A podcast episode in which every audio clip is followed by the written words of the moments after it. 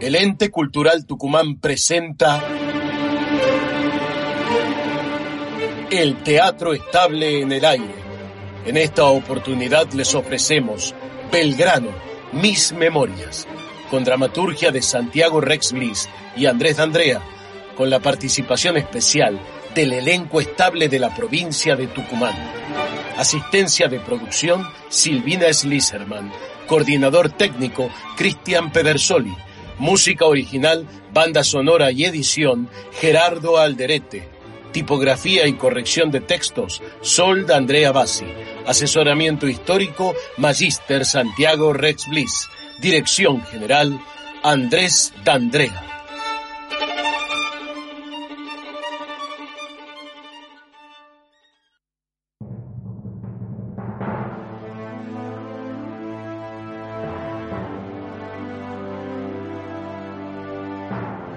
Mis padres me bautizaron Manuel José Joaquín del Corazón de Jesús Belgrano. En alguna época me llamaban General Belgrano. La verdad es que nunca imaginé que mi vida sería recordada en la posteridad, y mucho menos que erigieran estatuas en las plazas de mi país en mi honor. Voy a contarles la historia de los que fueron los años más importantes de mi vida y tal vez de la historia argentina.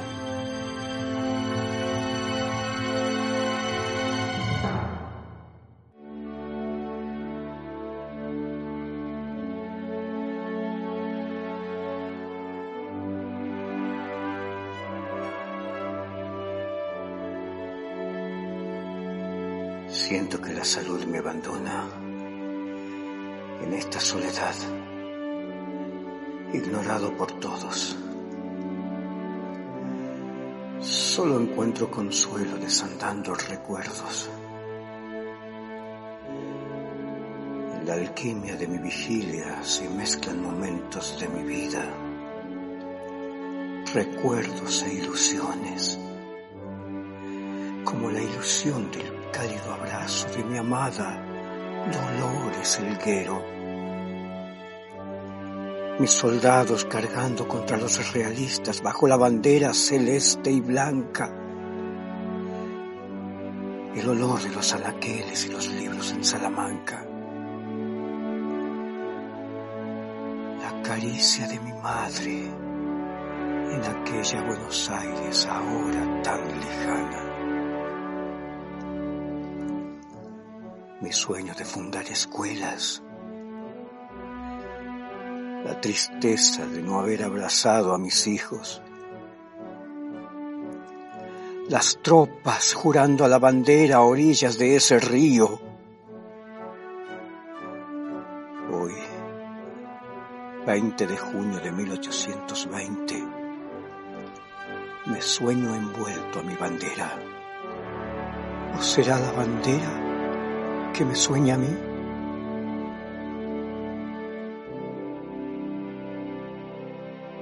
El valor de un hombre no se mide por sus triunfos, sino en cómo se sobrepone a sus fracasos. Ante mí, las pampas de Ayohuma.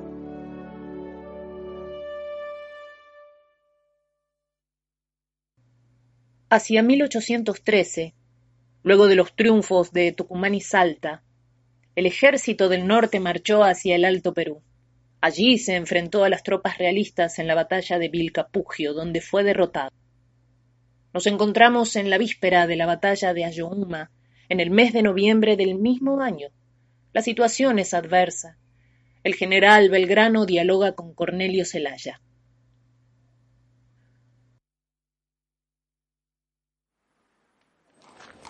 Mi general, no tenemos fuerzas suficientes para enfrentar a los realistas.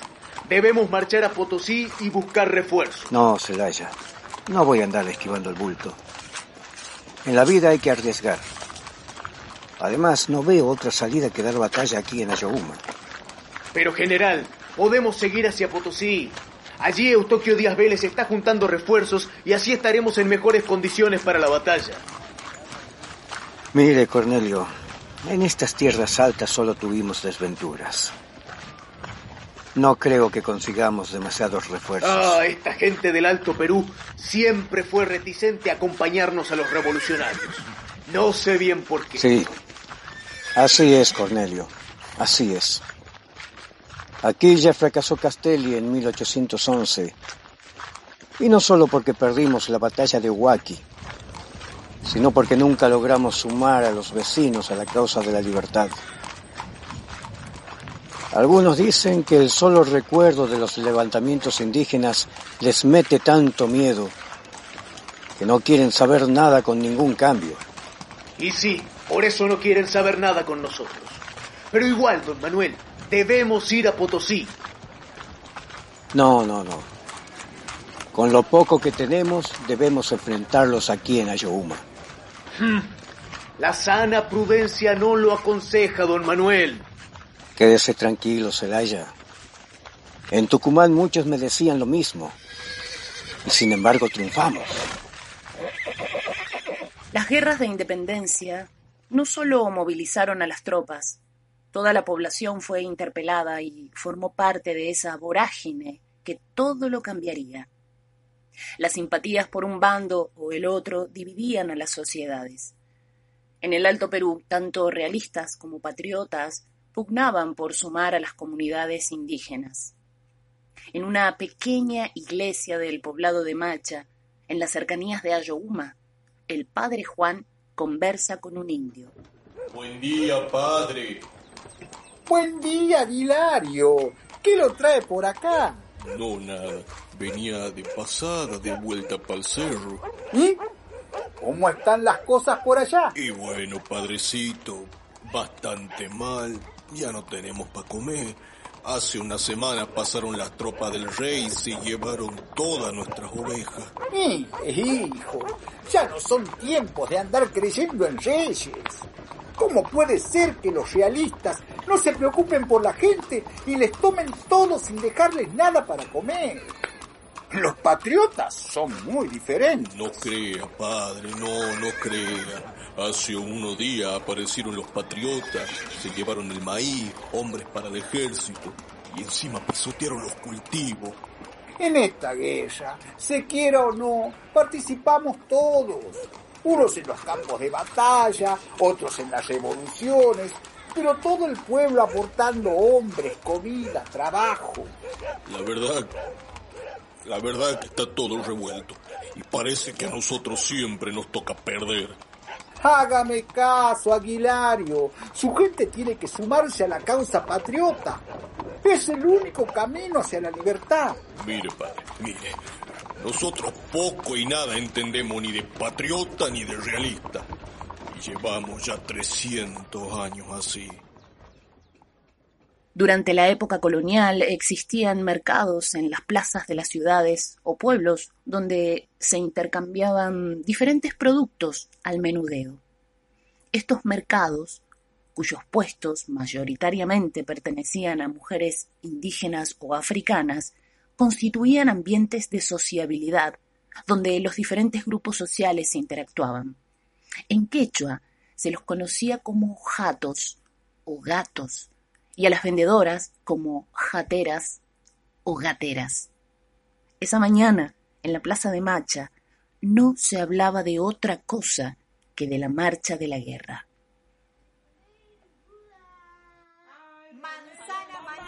Venta, muña, muña, albahaca, vendo, vendo, lleve, lleve, para los dientes. Buen día, buen día, buen día, doña, buen día. Venga, venga, llevar? ¿Qué va a llevar, doña? Sí, deme ají amarillo, quinoa, mote, esos papines de ahí y un pedazo de charqui si tiene. Oh, veo que la cocina es rico, la grilla de quinoa. ¡Ah, rico! Sí, es que volvió mi Gervasio de los pagos de Vilcapugio.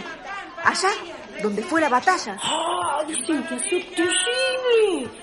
Bueno, terrible para los patriotas, no, no para los realistas, ¿no? Mi Gervasio, el Gervasio, está con don Manuel Belgrano. Bueno, no, no, doñita, no se me enoje. Uno están con uno, otro están con otro. Dígame, ¿cómo se encuentra el hombre? Ahí anda, un poco mejor. ya reponiéndose de las heridas. Fue casi un milagro, juro, por mi virgencita, un milagro de ella que no lo hayan muerto al Gervasio. Métele gilo, córtaselo, pues levanta, levanta eso. Buenas, buenas. Buena, buena, ¿cómo está? Eh, no quiero ser entrometido, ¿eh? Pero me contaron que los patriotas ni soñaban que don Joaquín de la Pezuela, nuestro general realista, iba a cruzar los cerros, tomarlos por sorpresa y dejarlos al mosquerillo. No, no, después de tremenda derrota en Vilcapugio, don Belgrano debe estar abatido, sin ánimo para nada. Nada que ver. ¿Qué dice? El Gervasio me dice que así como se cae, se levanta. Y ya se está preparando para la próxima batalla, ojo. Miren que él, el Gervasio, lo conoce bien a don Manuel. Lo sigue desde Tucumán. Me dice que a este hombre los fracasos, en vez de debilitarlo, lo hacen más fuerte. Los gritos que pegaban se escuchaban desde el Potosí. Parece que su general quedó con una bronca negra. Que se prepare bien, porque con don Joaquín volveremos a derrotarlo en Ayohuma. ¡Derrotarlo en Ayohuma! ¡Cállese! ¡Cállese! ¡No se lo permito! ¡No se lo permito!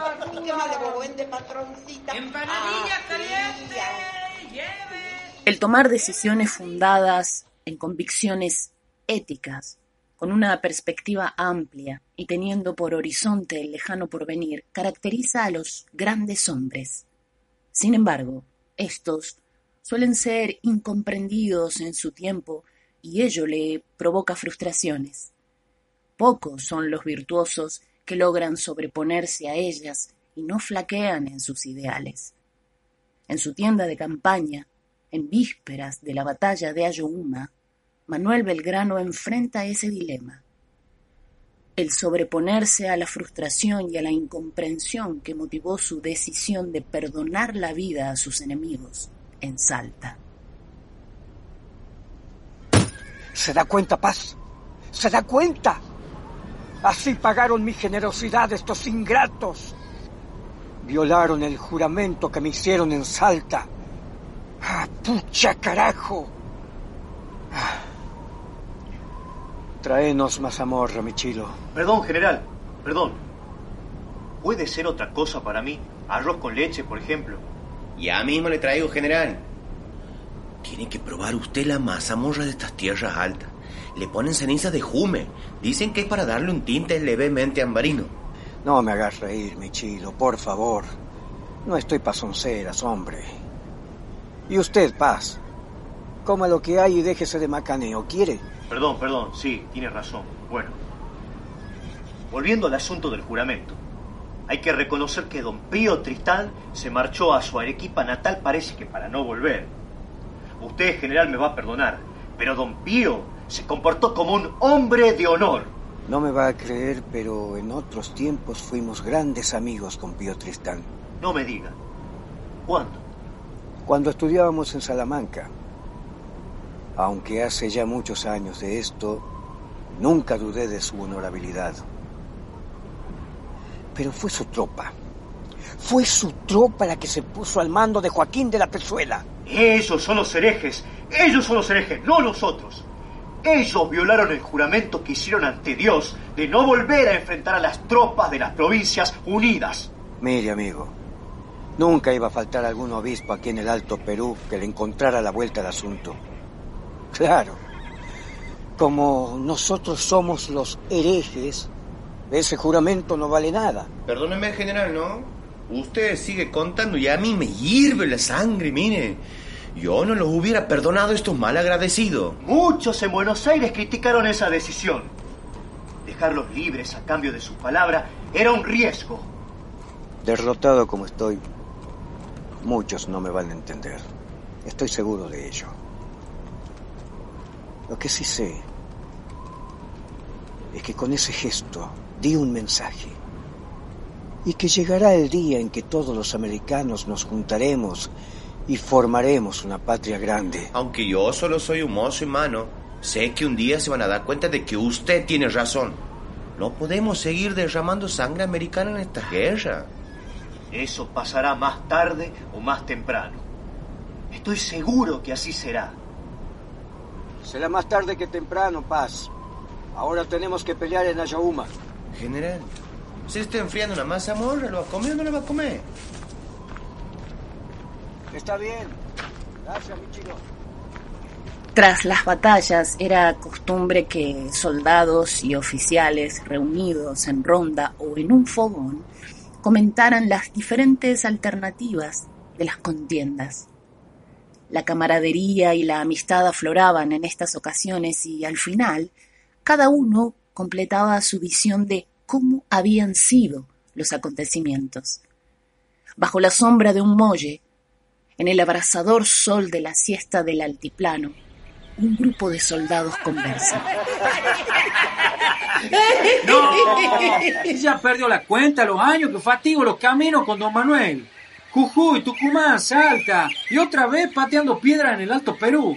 Miren si lo conoceré.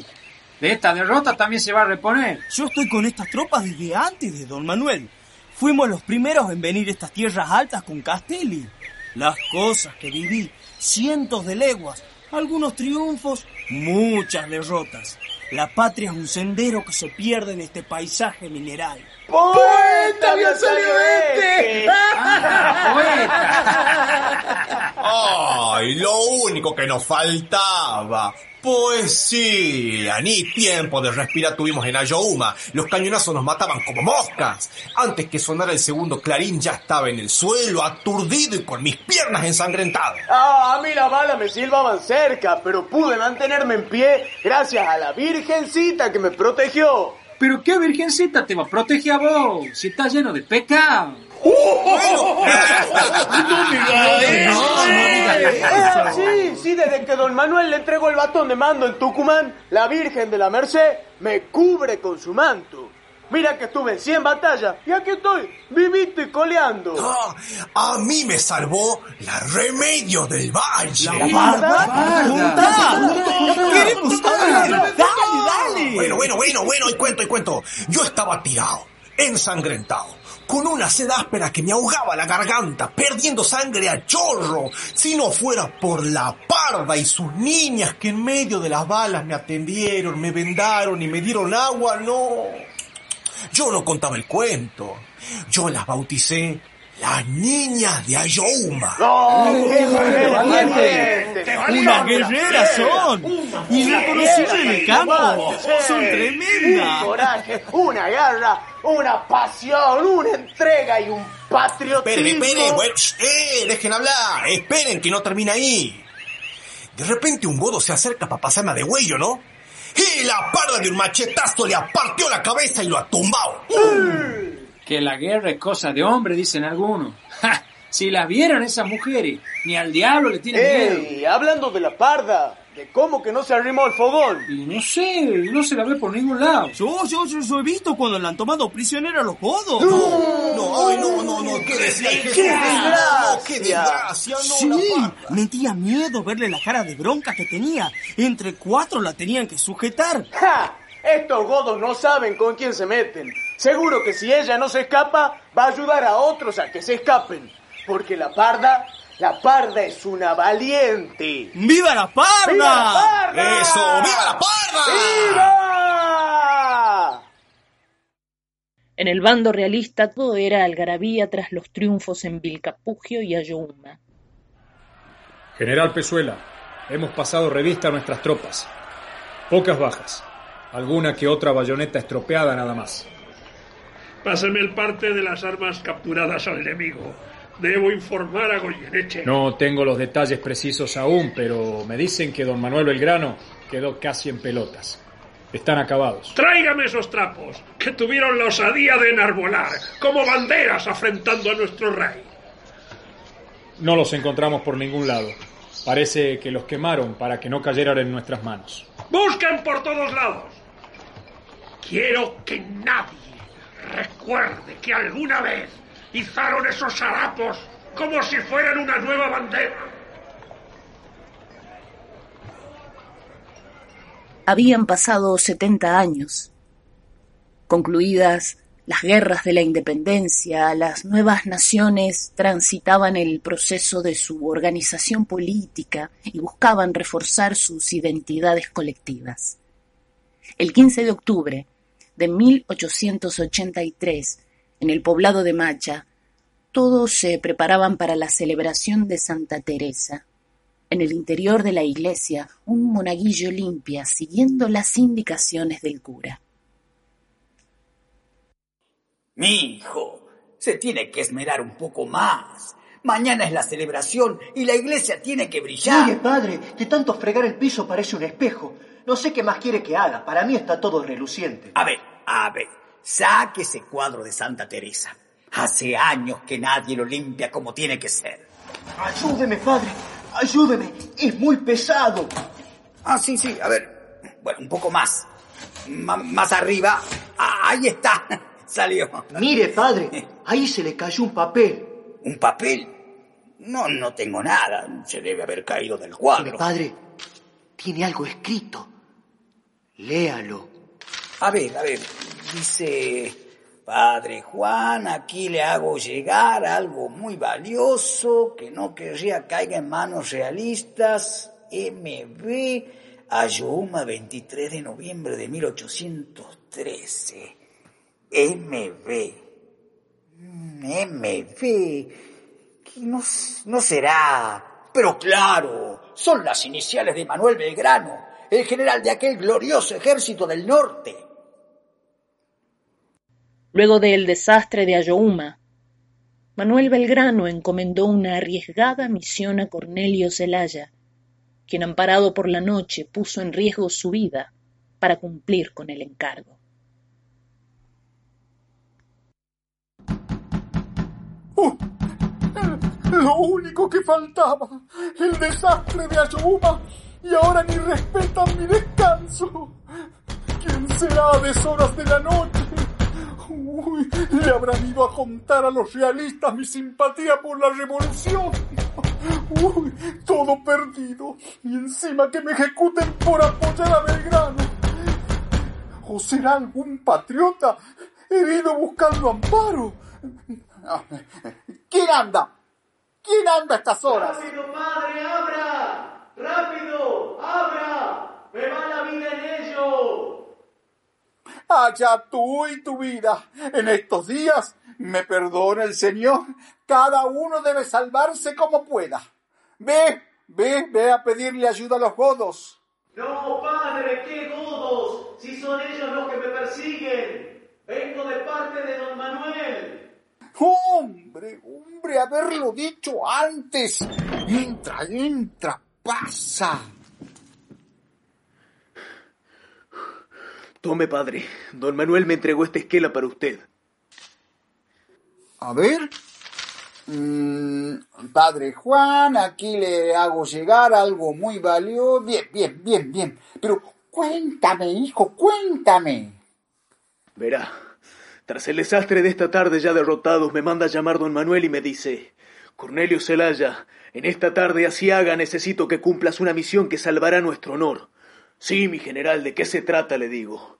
Solo puedo decirte que si cumples lo que te ordeno habrás salvado para la posteridad un emblema de nuestra libertad. Me responde. ¿Qué debo hacer, general? Dígame, insisto. Al anochecer lleva esto con el mayor sigilo y se lo entregas al padre Juan en la capilla de Titiri, junto a esta breve nota. Que no caiga en manos realistas. Y al abrigo de la noche partí, buscando como fuera no encontrarme con los realistas. Anduve una legua, alerta a cualquier ruido o movimiento. Todo era silencio y quietud. De pronto... ¿Te detuvieron? No, no, no, no, no. Borrachos como cubas estaban festejando. Apenas notaron que pasé a su lado. Una voz me preguntó, ¿quién vive? Improvisé, ¡Viva Goyeneche! ¡Viva nuestro rey! ¡Viva! Dijeron. Y seguí andando. Pero al rato el ruido de unos pasos me mostró que no los había engañado. Entonces me escondí. Eran dos los realistas. La pelea duró lo que canta un gallo, pero el ruido alertó a otros. Corrí hasta aquí, pero me vienen pisando los talones. ¡Ja! No te aflijas, hijo. Estás protegido acá en la casa del Señor. ¿Qué es eso tan valioso que tienes para entregarme? No lo sé, padre. En el apuro ni tiempo de revisarlo tuve. A ver, a ver. Ajá. Ah, parecen unas telas. ¿Qué más? ¿Cómo unas telas? Son nuestras banderas, las que juramos defender a orillas del río Paraná. No, perdón, comprendo, comprendo. Ayúdame, hijo. Colocaremos todo tras aquella imagen de Santa Teresa. No hay que perder tiempo. Rápido, ayúdame, es muy pesada. Claro, padre, claro, padre. Ahora entiendo lo que me dijo don Manuel. Salvar para la posteridad un emblema de nuestra libertad. Nuestra libertad. Nuestra libertad.